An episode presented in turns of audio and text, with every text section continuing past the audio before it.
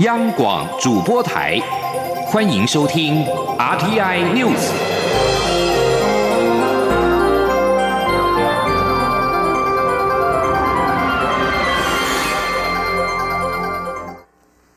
各位好，我是主播王玉伟，欢迎收听这节央广主播台提供给您的 R T N News 新闻。首先带您关注，美国总统川普与中国国家主席习近平一号举行各界期待已久的高峰会。白宫发表声明指出，在两国寻求化解贸易战争的同时，美国同意暂时不课征新关税九十天。川普政府原定从明年起，把中国两千亿美元产品的关税从百分之十提高到百分之二十五，但川协会之后，白宫宣布新关税将暂缓，延后九十天实施。白宫的声明指出，中国同意购买未指明但非常实质数量的农产、能源、工业及其他产品，同时也对批准美国半导体大厂高通收购荷兰恩智浦一案持开放态度。白宫表示，如果无法在九十天内与中国达成关于技术移转、智慧财产权、非关税障碍、网络剽窃以及农业问题达成协议，那么百分之十的关税将升高为百分之二十五。中国官方的《中国日报》与环球电视网也报道，川普与习近平已经同意在明年一月一号以后暂停课征新关税。这场高峰会提前一个小时展开，被视为鹰派的白宫贸易顾问纳瓦洛也参与其中。川习会在今天落幕，双方承诺明年起不会加征新的关税，是暂时的措施。但是美方强调，仅是暂停扩大征税九十天。台经院在今天指出，即便贸易战火有稍有趋缓，但是影响已经造成，而且今年十月以来原物料价格下跌，反映经济需求冷却。明年的景气不会太好，推升明年经济的关键将在于公共投资及民间投资。今天记者谢嘉欣的采访报道：趁着 G 团体峰会期间，美国总统川普、中国国家主席习近平一号在这次 G 团体主办国阿根廷举行双边会谈。会后，中方媒体称，双方同意不让贸易战升级，承诺明年一月一号不会加征新关税。不过，美国白宫表示，仅是暂停扩大征税九十天。台经院景气预测中心主任孙明德二号受访指出，中方可能会以向美国扩大采购作为交换条件，希望美方不要再扩大课征关税。孙明德表示，根据台经院调查，制造业厂商关切的是美中贸易战原物料价格。前者虽然暂时没有扩大战火，但影响已经造成。而原物料方面，也自今年十月起开始快速下滑，显示经济需求开始冷却，明年景气并不会太乐观。他说：“那原物料占我们台湾的出口三成，电子产品占出口四成，所以这两样。”不管是贸易战或者是原物料，对台湾的响其实都是很大。现在贸易战的影响虽然好像稍微稍微缓和，其实也没有完全解除，因为还是有关税。那我们现在下一个关心的重点，可能就在原物料的价格。因为原物料价格最近跌的实在太凶。孙明德还提到，尽管部分新科县市首长上任后将着重拼观光、吸引陆客，不过因为中央政府仍是由民进党执政，料想中方不会全面允许陆客来台，对内需帮助有限。明年经济是否能够持续成长，端看贸易战后续台商回流等民间投资，还有政府的公共投资是否加码。中央广播电台记者谢嘉欣采访报道。即将焦点转到国内政坛，九合一选举之后，第一波内阁人事调整，包括交通部长、农委会主委、环保署长请辞获准。国民党立法院党团二号召开记者会，表示目前挤牙膏式的改组无法符合全民的期待，他们要求内阁立即全面改组。另外，民进党立委许志杰也建议内阁总辞，展现民进党全面改革的决心。今天记者欧阳梦平的采访报道。民进党在这一次九合一选举惨败，除了中选会主委请辞、北农总经理遭到撤换外，包括交通部长、农委会主委、环保署长也都请辞获准。不过，国民党团书记长曾明宗等二号召开记者会，表示九合一选举结果已经对民进党的执政团队投下不信任票，目前内阁团队的执政已经失去正当性，他们要求全面改组。他说：“民意投下的不信任投票。”所以必须改组。但是他这样分阶段的处理、部分的处理，我相信不足以实现，而且不符合全民的期待。我相信这样的部分的改组，全民不会接受。曾明宗并点名中选会副主委、党产会的正副主委、NCC 的正副主委以及国安团队都应该换人，并做到用人为才，以专业为考量，不要再用意识形态寻找人选。改组后则全面拼经济，彻底解决五缺及低薪问题，才能符合全民的期待。国民党团副书记长柯志恩也指出，民进党在两年间流失了四百二十八万多张选票，台大教授管中敏无法就任台大校长是主因之一。他认为，民进党败选后必须做出改变，依法行政，让台大有校长。国民党立委林奕华则认为，公投案的结果代表人民推翻蔡政府的能源政策，经济部长必须负起政治责任。另外，台北医院发生大火，近期又又发生流感疫苗出包事件，卫福部长也应该下台。现在这种挤牙膏式的改组，根本看不出检讨的诚意。民进党立委也传出呼吁全面改组的声音，立委徐志杰便建议内阁总辞。虽然已经有三位阁员请辞获准，但是本席还是建议内阁要总辞，让台湾人民觉得我们有全面改革的决心。对于朝野立委的要求，行政院发言人古拉斯尤达卡表示，内阁如果有再变动的讯息，会再向外界说明。中央广播电台记者欧阳梦平在台北采访报道。继续关注是能源议题，核一厂一号机在运转四十年之后，执照将在今年的十二月五号到期。陪伴台湾历经能源危机、经济起飞年代，核一厂一号机将成为台湾第一座厨艺的核电机组。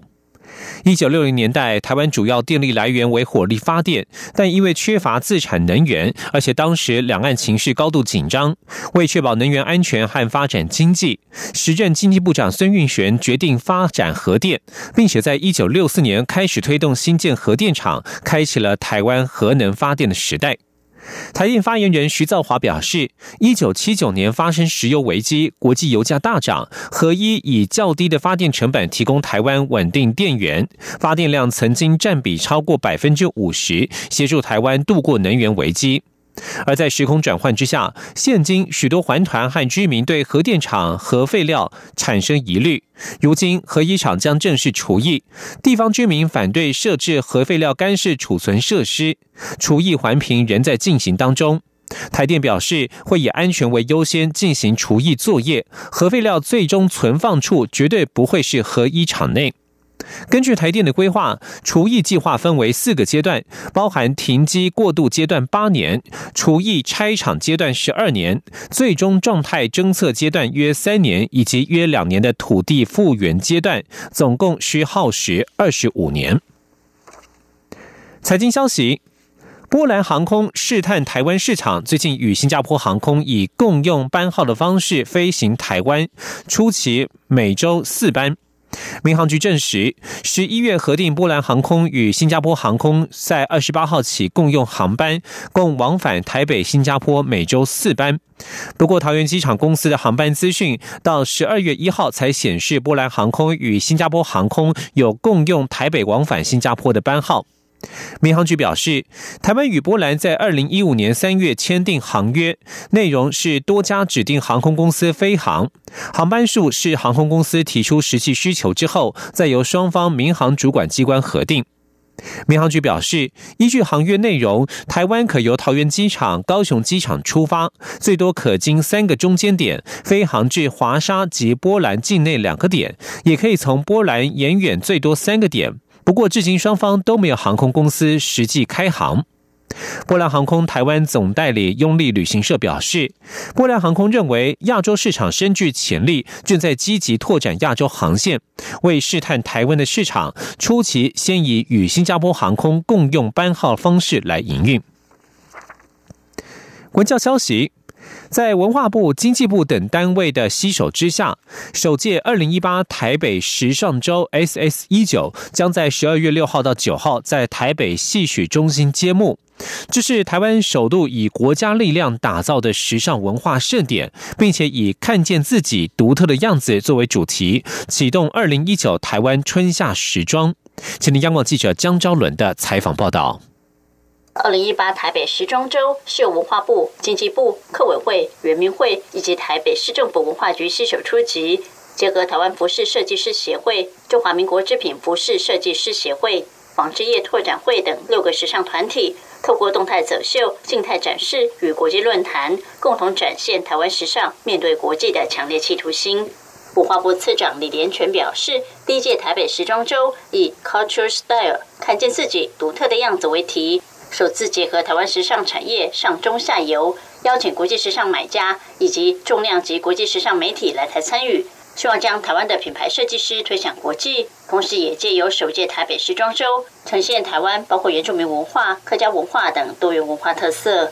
李连全表示，一直以来，台湾纺织业者与品牌设计师存在互不信任问题，正好透过这次台北时装周平台，相互磨合，以国家的力量。让台湾时尚品牌设计实力被看见，李连全说：“政府的力量其实是建一个平台，让上中下游啊能够整合。第二个是啊，让我们品牌设计师被看见。第三个市场打通。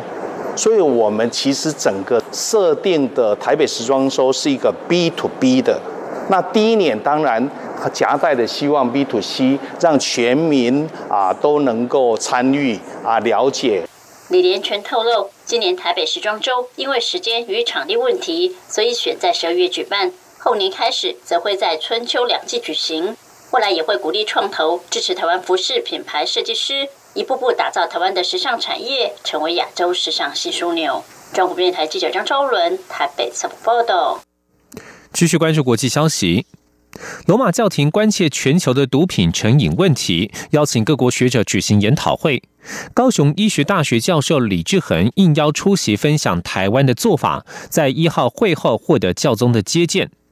李志恒身兼台湾药学会与毒物学会的理事长，他表示，他与教宗握手时有特别介绍自己是台湾来的。梵蒂冈在十一月二十九号到十二月一号举办毒品成瘾防治研讨会，德国官方与学界专家与会。